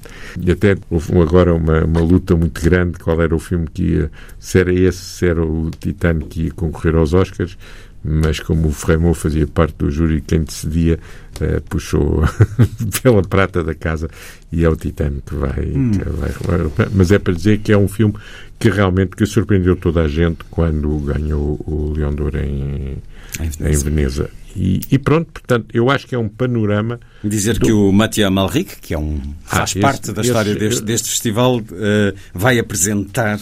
eh, confirma? O, o filme o dele. Abraça-me- E ele vai estar cá durante com 4 ou força. 5 dias. Espero que faça mais do que apresentar só esse filme. Como sabes, ele é, um- é uma, é uma pessoa que eu tenho uma relação de amizade muito É, um- intensa. é sempre uma presença bem disposta. presença bem- Lefest. e, e o filme é, é como é que eu ia dizer é algo eh, que leva mais uma vez o Mathieu Maric fora da, eh, da, da, de uma certa de um conceito de cinema que existe agora no cinema francês e que escapa e é um filme que é intrigante fabuloso e curiosamente tem uma ligação ao, ao festival ao nosso por uma coisa secundária porque a certa altura aparece um extrato do documentário da Stefania Agarich sobre a mãe e, e, e esse documentário o Mathieu tinha descoberto aqui no festival e a certa altura integra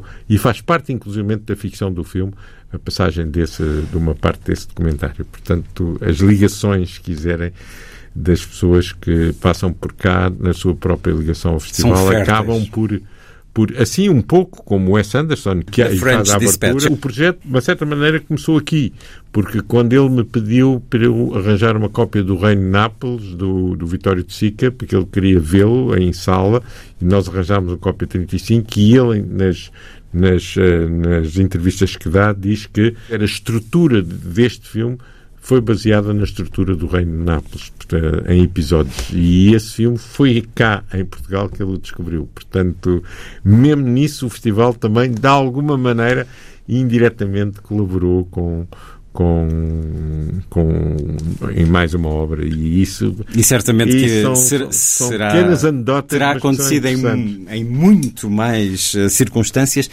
e terá acontecido, como aliás acontece com o cinema, como aliás acontece com toda a grande arte, uh, vai ser fértil também na experiência de cada um que for assistir a estes filmes, que for assistir a estes debates e a estes concertos e a estas exposições.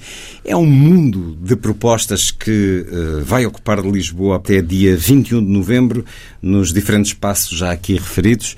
Para nós é extremamente importante que tenhamos público. Temos tido, mas queremos cada vez ter mais. Porquê? Porque nós fazemos isto, logicamente, que uh, fazemos isto com enorme prazer, e, mas com, com uma enorme dedicação também.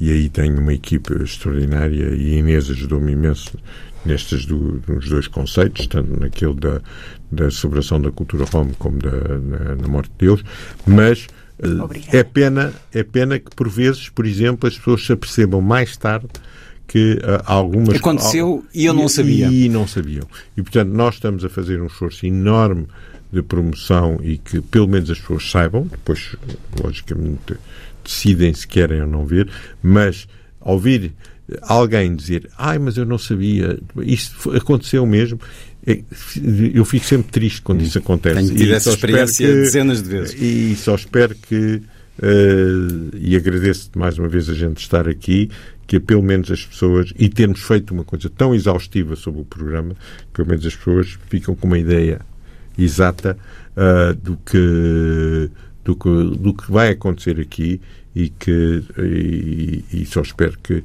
que isso desperte o interesse para que eles possam vir e possam eh, porque houve, como, disse, como eu disse, como tu, tu mesmo disseste, momentos únicos, como eh, Tantos. nos Não- outros não vale a pena festivais. enumerar porque são- Enumerar são são muitos. E eu só espero que, que este ano também esses momentos possam acontecer. Vamos fazer para que eles aconteçam, que muitas vezes eh, estamos à espera que aconteçam e às vezes não acontecem, mas que, sobretudo, se acontecerem, que seja com a presença eh, realmente eh, de um público alargado e não que seja beneficie, para o que se enriqueça com, com isso Pois. e sem dúvida que eh, serão muitas as oportunidades para que tal aconteça. Como já disse, é ir ao sítio da internet do Lisbon and Sintra Film Festival. Está sempre muito bem trabalhado, basta clicar no nome para surgir as diferentes projeções, eh, dia a dia, hum, área a área do festival. Está lá tudo com as horas, os lugares, mas ficou esta conversa sobre a 15ª edição do Lisbon and Sintra Film Festival. Inês Branco Lopes e Paulo Branco, responsáveis por este festival. Muito obrigado uma vez mais por terem vindo à rádio. Obrigada.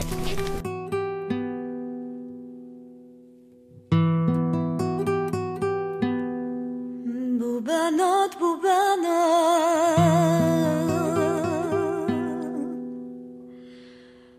Omet fokot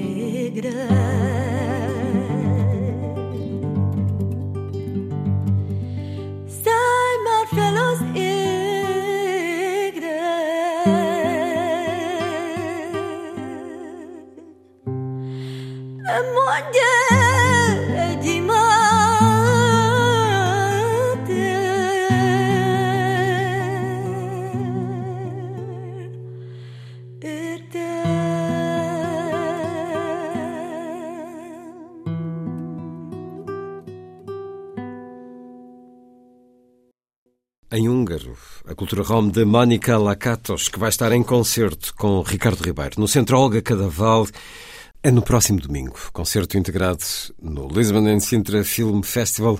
Mónica Lakatos e Bubanat Bubanat.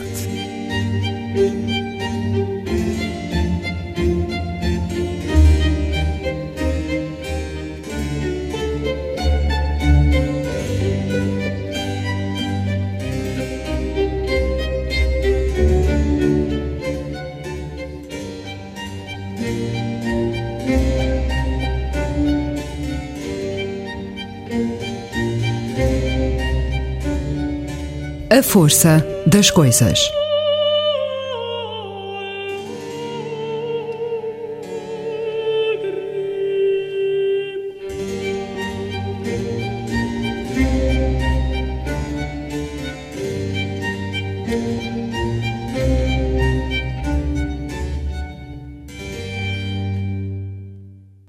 Daqui a pouco, a conversa com o escritor brasileiro Jefferson Tenório.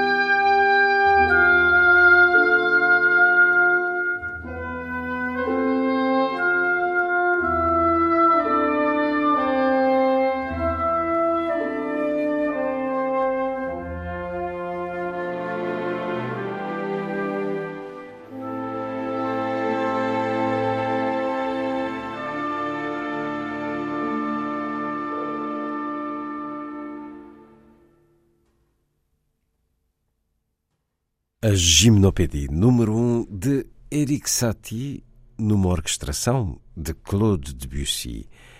Interpretação da Orquestra Sinfónica e Lírica de Nancy, a direção de Jérôme Kaltenbach. Certa vez, quando eu tinha nove anos, você me perguntou quem era Deus. Lembro que estávamos caminhando pela rua, procurando uma sombra para descansar. Estava quente, o calor que não era insuportável, mas nos incomodava. Então, quando encontramos um banco embaixo de uma árvore, você olhou para algumas pombas que ciscavam por ali, naquela praça mal cuidada, e me perguntou: Pedro, você sabe quem é Deus? Eu não fazia a mínima ideia do que tinha feito perguntar uma coisa daquelas para um menino de nove anos. Lembro que recém havia terminado de ler um livro sobre vampiros, lendas e histórias de terror. Então, quando você me perguntou quem era Deus, pensei em dizer: Não sei. Acontece que você detestava que eu dissesse não sei. Você dizia: Filho, nunca podemos saber de tudo. Mas olhe, não responda não sei. Diga então que precisa pensar, que precisa de tempo. No entanto, naquele dia, eu não queria pensar. Estava quente e eu só tinha nove anos. Mas lembrei do meu livro sobre lendas de terror e respondi que achava que Deus era um fantasma que morava no céu. E quando eu disse isso, você olhou com certo espanto e vi seu rosto se iluminar com alegria, como se eu tivesse dito a coisa mais importante do mundo. Talvez hoje eu compreenda por que você ficou comovido com aquela resposta. Conforme fui crescendo, suas perguntas foram ficando mais complexas. E confesso que às vezes eu não queria ser profundo. Eu queria apenas brincar e ser como os outros filhos eram com seus pais. No entanto, agora eu sei que você estava me preparando. Você sempre dizia que os negros tinham de lutar, pois o mundo branco havia nos tirado quase tudo e que pensar era o que nos restava. É necessário preservar o avesso, você me disse. Preservar aquilo que ninguém vê. Porque não demora muito e a cor da pele atravessa o nosso corpo e determina o nosso modo de estar no mundo. E por mais que a sua vida seja medida pela cor, por mais que suas atitudes e modos de viver estejam sob esse domínio, você, de alguma forma, tem de preservar algo que não se encaixa nisso, entende? Pois entre músculos, órgãos e veias existe um lugar só seu, isolado e único. E é nesse lugar que estão os afetos, e são esses afetos que nos mantêm vivos. Lembro que você fazia um grande esforço para ser entendido por mim. Eu era pequeno e talvez não tenha compreendido bem o que você queria dizer, mas a julgar pela água nos seus olhos, me pareceu importante. É um dos muitos belos momentos de um livro que por vezes nos mostra muito que não é nada belo da sociedade brasileira.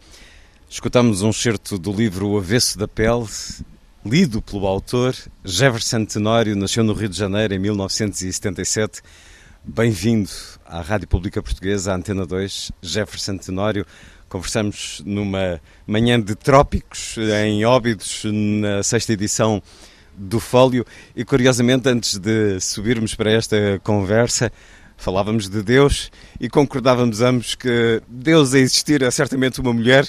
Nem me recordei que lhe iria pedir este certo sobre este diálogo entre um pai e um filho este livro, este romance, faz muito da força e da fragilidade das relações entre o pai e um filho. No caso, este pai deixa o seu filho quando ele tem apenas um ano e uh, o livro é profundamente emocional nesse aspecto, mas é profundamente brutal quando nos dá também o relato de uma luta de séculos contra a injustiça, contra a desigualdade a propósito do racismo inerente à sociedade brasileira, nesse e noutros momentos ganham consciência aqueles que não a têm de que um pai negro no Brasil tem que ensinar um filho a lidar com o racismo, a lidar com o racismo às vezes até não com a submissão às ideias do racismo, mas a uma submissão que lhe proteja a vida? É, eu, eu trocaria talvez por estratégias de sobrevivência. Né? É, são al algumas regras né, para que as pessoas negras se mantenham vivas. Né? É, mas antes de tudo, é, essa relação entre pai e filho é na verdade uma espécie de amor intelectual antes, né? É, e é um amor intelectual porque ele tenta é, muito cedo já introduzir é, algumas estratégias é, e elas passam pelo pensamento, ou seja, é, tiraram praticamente tudo das pessoas negras no Brasil. Então, é, pensar, filosofar sobre a própria vida é uma forma de, de, de resistência. E, e, é isso que esse personagem, o Henrique, ele tenta dizer ao filho. Né? Você precisa preservar algo que esteja para além da cor da pele, porque é isso que vai manter você vivo. Né? Essa é a primeira estratégia. Né? Então, mais do que um, um, um amor é, é, entre pai e filho, há ali um, um amor intelectual, né? de ele preparar o filho para lidar com uma questão tão brutal e tão violenta que é o racismo no Brasil. Né? E o filho vai ao longo do crescimento, esta é uma história de crescimento, procurando agarrar o mundo, agarrar o mundo dos livros, do uhum. cinema, uh, absorver tudo aquilo que o fortaleça, que o robusteça. Uhum. Para que isso lhe dê cada vez mais a capacidade de resistir a esse mundo injusto. Vou agora ler aqui também um excerto do seu livro, Jefferson Tenório. Na manhã do dia 21 de agosto de 2016, você foi abordado pela polícia. Você estava na frente do seu prédio esperando uma carona para ir trabalhar. Tinha 50 anos e não pensava que ainda teria de passar por isso. Enquanto você conferia a hora no seu relógio, dois policiais em motocicletas da Brigada Militar se aproximaram de você e perguntaram o que fazia ali parado. Você demorou alguns segundos para responder. Na verdade, queria se recusar a responder. Pensou em confrontá-los, perguntar por que estava sendo abordado, mesmo que já soubesse a resposta. Estava cansado daquilo, cansado de ter que dar explicações para a polícia. Por fim, você acabou respondendo que estava ali parado numa esquina, esperando uma carona para ir trabalhar. Os policiais te deram uma boa olhada. Poucas vezes na vida você se preocupou com suas roupas, em se vestir bem. Um deles te perguntou onde você trabalhava. Numa escola. Sou professor, você respondeu. Depois, educadamente, eles te solicitaram os documentos e te perguntaram onde você morava e se era usuário de drogas. Além disso, você teve de ouvir a sua própria descrição através de uma voz feminina, vinda da central policial. O suspeito é negro, natural do Rio de Janeiro, estatura mediana, casaco preto. Se já revistou, pode liberar. Ele está limpo. Mas acontece que o policial não te revistou. Eles estavam convencidos de que você não era uma ameaça para a sociedade. Eles sorriram e te desejaram um bom dia. Subiram em suas motas e foram embora. Você ficou ali na esquina, parado ainda, sob o olhar de gente desconfiada. Porque um suspeito é sempre um suspeito.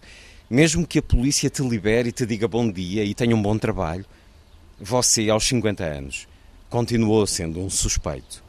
Quando você entrou no carro, Ângela, a professora que costumava te dar carona, Perguntou se estava tudo bem, pois sua cara não era das melhores. Você disse que sim, que estava tudo bem, mas não estava. No caminho para a escola, você, inevitavelmente, foi lembrando de algumas abordagens policiais que sofrera na vida. Estas abordagens policiais fazem parte da história dos negros no Brasil, têm um papel importante na história deste livro. É num momento assim que nasce este livro, Jefferson Tenório é uma realidade é, que acontece também em outros países, né? Nos Estados Unidos a gente teve é... Nós temos muito essa consciência dos Estados Unidos, até é, porque os Estados Unidos sim, filmam muito estas situações. Exatamente. É. Não tanto no Brasil. Não tanto no Brasil. É. E, o livro ele surge também é, a partir de um episódio que eu vivi de abordagem policial, muito parecida com o que foi narrado. É, no bairro onde vivia? No bairro onde eu vivia há 10 anos. É, e eu fui abordado porque um vizinho denunciou dizendo que havia um suspeito na rua. E o suspeito era eu. Né? E, e, era um vizinho que provavelmente já, já havia me visto é, na rua e, e, fez a denúncia. Né? É, e, e, assim como personagem, eu também me senti muito impotente é, e eu precisava fazer alguma coisa. Porque, veja bem, é, naquele momento, é, isso foi em 2015 eu já era professor de literatura, eu já havia feito mestrado, já tinha uma consciência política, uma consciência é, racial. É, E eu deveria ter, pelo menos, questionado aqueles policiais. Eu deveria ter dito alguma coisa. E eu Se não o fizesse, seria um risco? seria um risco. Seria um risco. E aí eu lembro das conversas que, que eu tinha com a minha mãe na, na adolescência, quando eu, quando eu saía à noite. E ela sempre me dizia isso, né? É, se você for abordado pela polícia, faça tudo o que eles mandam. É, não diga nada, é, porque em primeiro lugar vem a sua vida. Porque ela sabia o que, que poderia acontecer. Né? É, e, e naquele momento ali eu me senti é, muito impotente, ah, mais uma humilhação. Foram cerca de 16 ou 17 abordagens que eu tive durante a vida, né? e todas elas, a grande maioria, foram violentas. né? É, e aí, naquele momento, então, eu pensei: a minha forma de lutar é, ou de resistir a isso é escrevendo. né? As forças policiais incluem negros, obviamente. Sim. A integração de negros na polícia não amenizou esse comportamento? não ameniza porque a questão do racismo no Brasil ela é estrutural e institucional. né? Então, no momento em que você eh, coloca o uniforme da polícia, você, polícia. você assume a visão da instituição, Da corporação. da corporação. Então, na verdade, quem aperta o gatilho é a corporação, é a instituição também. Né? Há o indivíduo policial, eh, inclusive o personagem que, enfim, que depois vai acontecer a tragédia, o policial é negro. É, porque isso demonstra justamente que ele está a serviço de uma instituição racista. Então não interessa quem está, se é branco ou negro, ele vai seguir é, a visão dessa instituição. Portanto, o corpo negro é um corpo em risco, mesmo que a ameaça seja também mesmo que a ameaça seja também. né? E não interessa se esse corpo negro ele tem doutorado, mestrado ou se ele carrega Dostoiévski na pasta. Na frente dos policiais ele é apenas um corpo negro e é um corpo negro que ameaça né? e ele precisa ser eliminado é, em, algum, em alguns momentos. A conversa com Jefferson Tenório, autor de O Avesso da Pele, é uma edição Companhia das Letras, livro apresentado, conversado no Fólio de Óbidos. Jefferson Tenório, há ou houve no Brasil uma força estruturada de afirmação da negritude em oposição à violência, nomeadamente a, a, violência policial, mas qualquer tipo de violência racial. Em algum momento ou atualmente há uma mobilização política e social com um líder. O Brasil alguma vez teve alguém equiparado a Martin Luther King ou a Malcolm X, por exemplo? O que nós temos são coletivos. Né? É, nós não temos assim uma, uma ideia de es, é, escolher um grande representante. Né? Nós temos uma ideia mais de coletividade. Então, no Brasil te, tem muitos coletivos dos movimentos negros. Esses coletivos é que conseguem os avanços na, nas pautas. Congregam apoios, mobilizam e têm impacto? Sim, sim, tem, tem impacto. E um dos impactos é, é eu estar aqui eu não cheguei aqui sem os movimentos negros no Brasil. De que forma? Na forma de políticas públicas para as pessoas negras entrarem nas universidades. É, eu entrei pelas cotas raciais no Brasil, na universidade. Isso é uma luta dos movimentos negros. Acesso à saúde, acesso à, à, à educação. Isso tudo são pautas do movimento negro e desses coletivos. E esses coletivos são tão importantes por exemplo, dentro da universidade, que se consegue inclusive mudar é, a, o currículo do que se estuda hum. na universidade. Então, isso é muito importante. Em termos de cadeiras e Em termos programas... de cadeiras, de programas, de autores. É, a literatura negra no Brasil antes era inexistente. Né? Dos anos 2000 para cá é que nós tivemos é, um avanço nesse sentido. Mas por quê? Porque houve uma luta, houve uma série de reivindicações desses coletivos negros, né, que, é, que, que, conseguiram é, essas pequenas vitórias é, para que a gente conseguisse. Então né, quer dizer que há uma evolução no melhor sentido? Uhum. Sim, ah. há, há, há, uma evolução, ainda que seja pouca, mas há sim uma, uma evolução, principalmente nos governos Lula e Dilma, em que você consegue uma ascensão hum. das pessoas negras na, na, educação, principalmente, na universidade, e que também passaram a fazer parte de uma, uma classe média é, negra. Né? E nos últimos três anos houve uma regressão? Houve. Houve uma regressão, uma estagnação. É, e talvez essa regressão é, cause um efeito catastrófico por, muita, por muitos anos. É? Bolsonaro é o resultado de uma sociedade racista ou é ainda um estado intermédio de uma evolução que não sabemos onde vai parar? Bolsonaro era uma questão de tempo no Brasil. É, é, se não fosse ele, ia ser uma outra pessoa é, parecida com ele. Né? Porque no Brasil nós não resolvemos dois grandes problemas: a escravidão e a ditadura.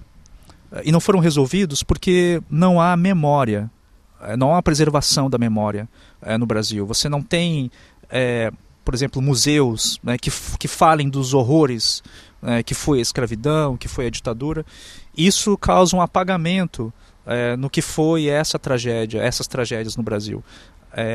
Então, nós temos uma sociedade muito racista, muito conservadora, e o Bolsonaro é, na verdade, a síntese dessa sociedade que não admite é, a, essa estrutura é, racista e não admite que a ditadura foi um grande atraso né, na, na sociedade brasileira. Né?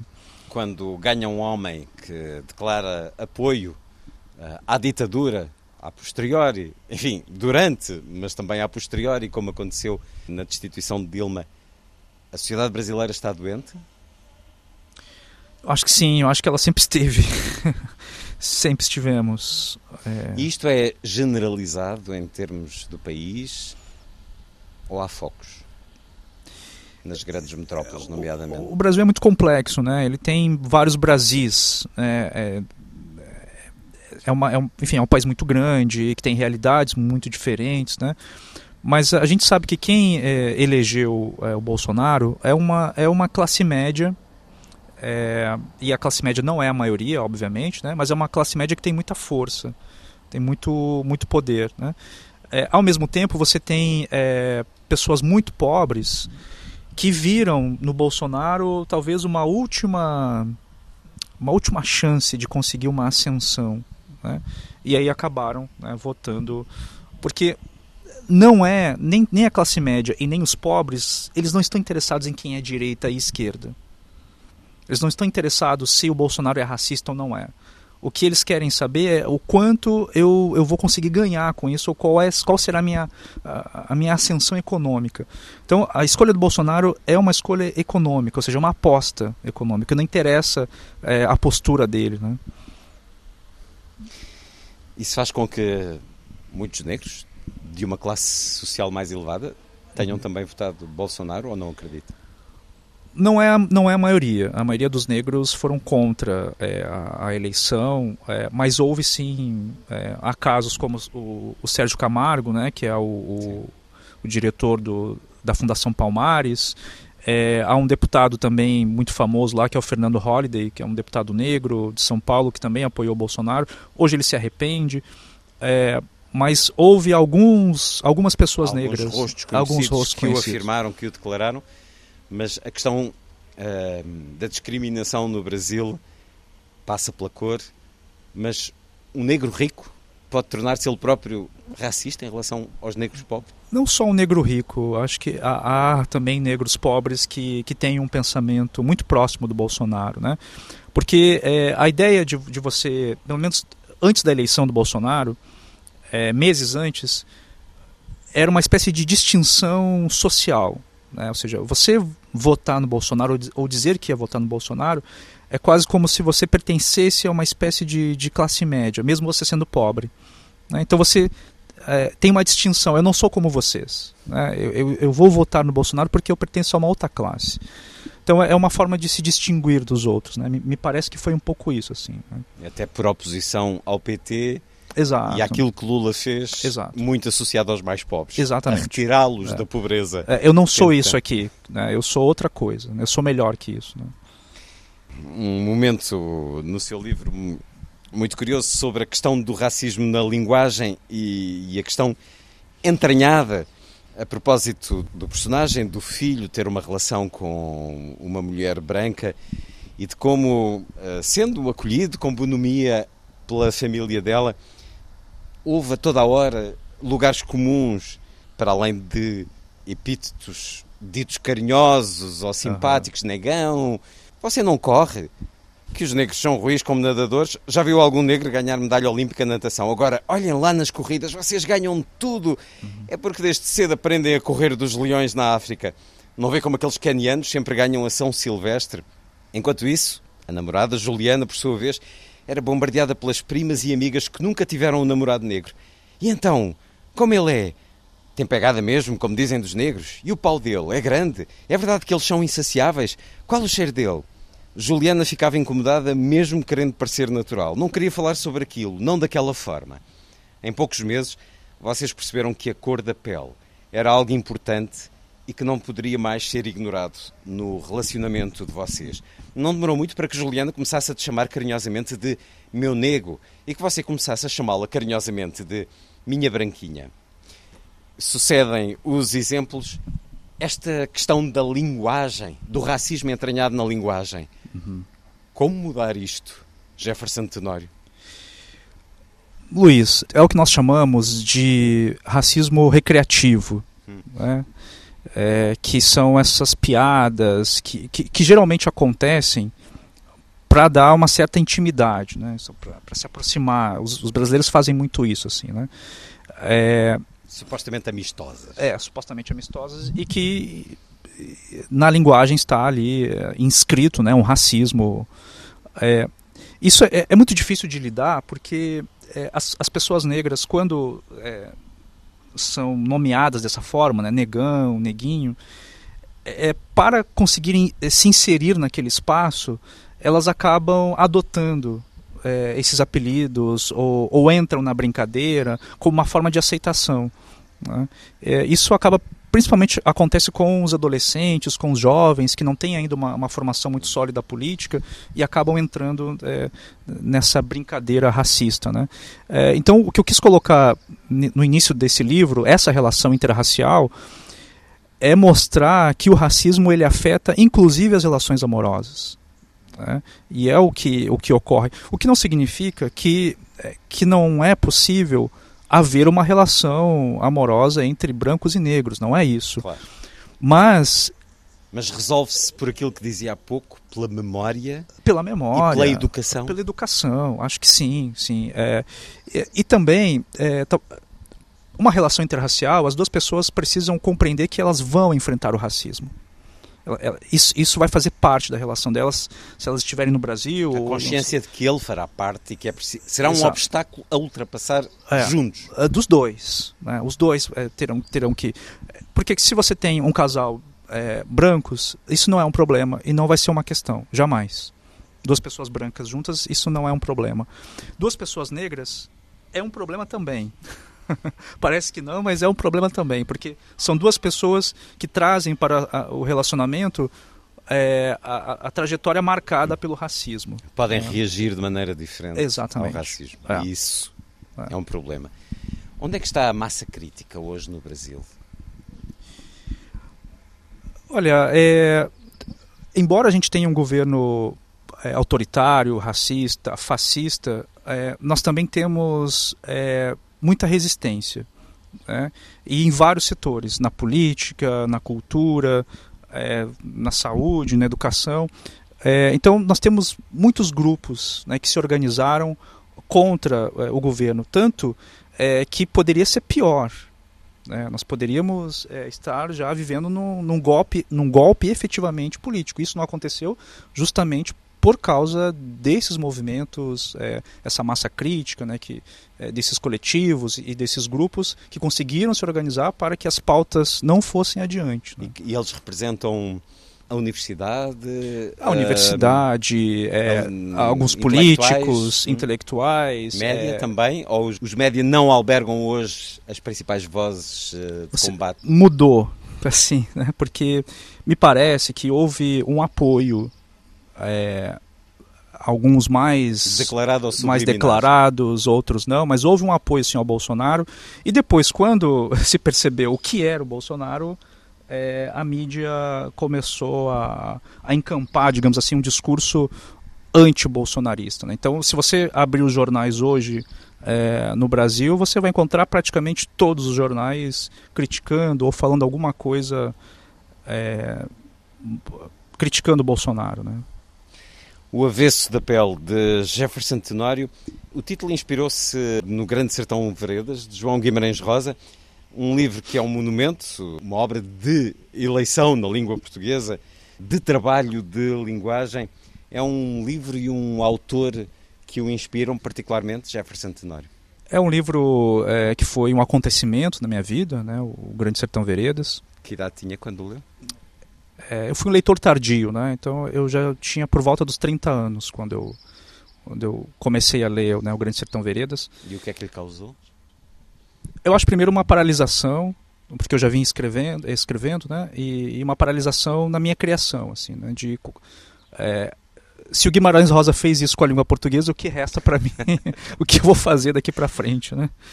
É, mas o que mais me comoveu é, no, no, Grande Sertão Veredas foi quando eu apresentei ao meu filho, é, numa versão adaptada para crianças, é, e havia umas imagens muito bonitas e umas frases emblemáticas do, do livro, né?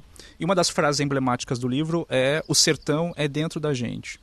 Eu ensinei isso ao meu filho, que na época tinha seis anos de idade, e eu ficava repetindo para ele, né? O sertão é dentro da gente, né? E fazia ele repetir também.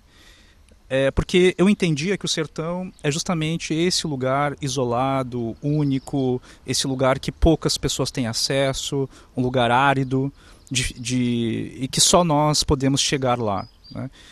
E com esse pensamento, então, eu criei o título o avesso da pele, né? que é justamente o que é o avesso. Né? O avesso é esse lugar isolado, único, em que só nós temos acesso e que devemos preservá-lo para continuarmos humanos. Né? O avesso da pele de Jefferson Tenório, a chancela Companhia das Letras, uma conversa tida numa manhã tropical de óbidos conosco Muitas moscas. Muitas moscas. Jefferson Tenório, muito obrigado por ter estado na Rádio Pública Portuguesa. Obrigado, Luís.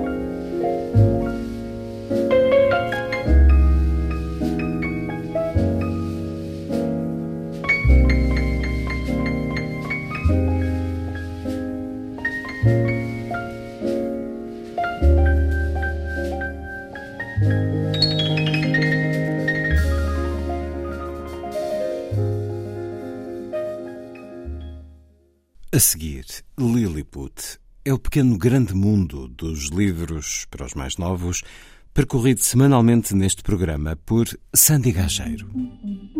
Diz Lilliput. Lilliput, Lilliput. Lilliput.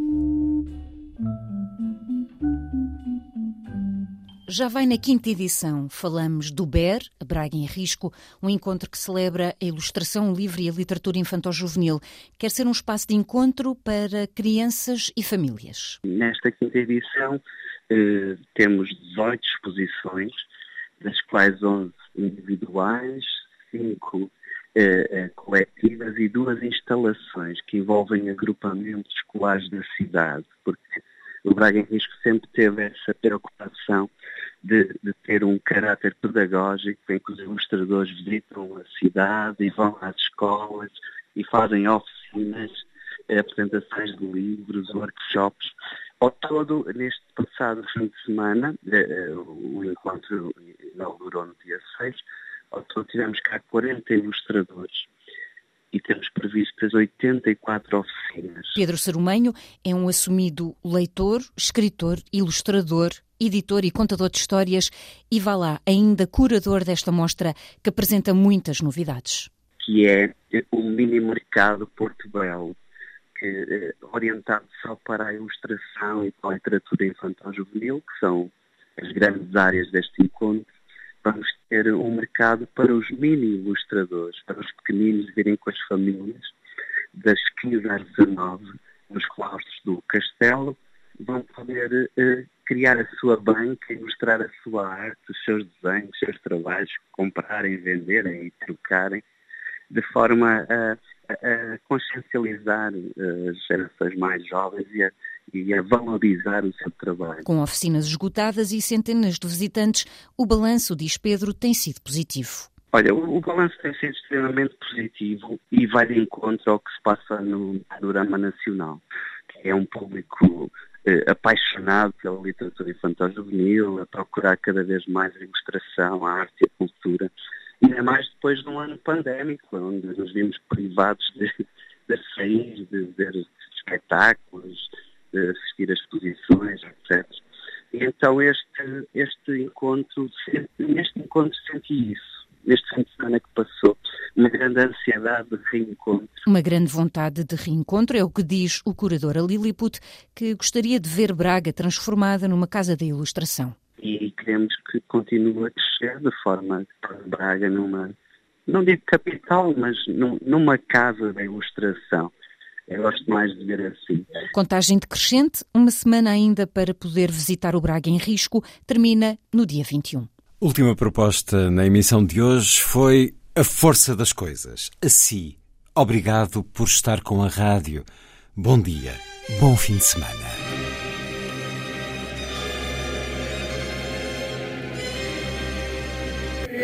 A força das coisas.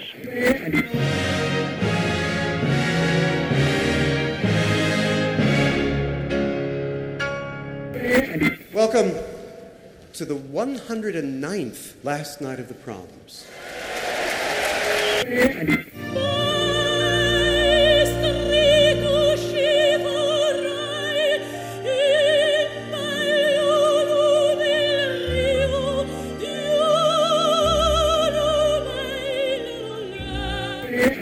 Com certeza, eh, Bach, Mahler, eh, Shostakovich. Um programa de Luís Caetano. 12.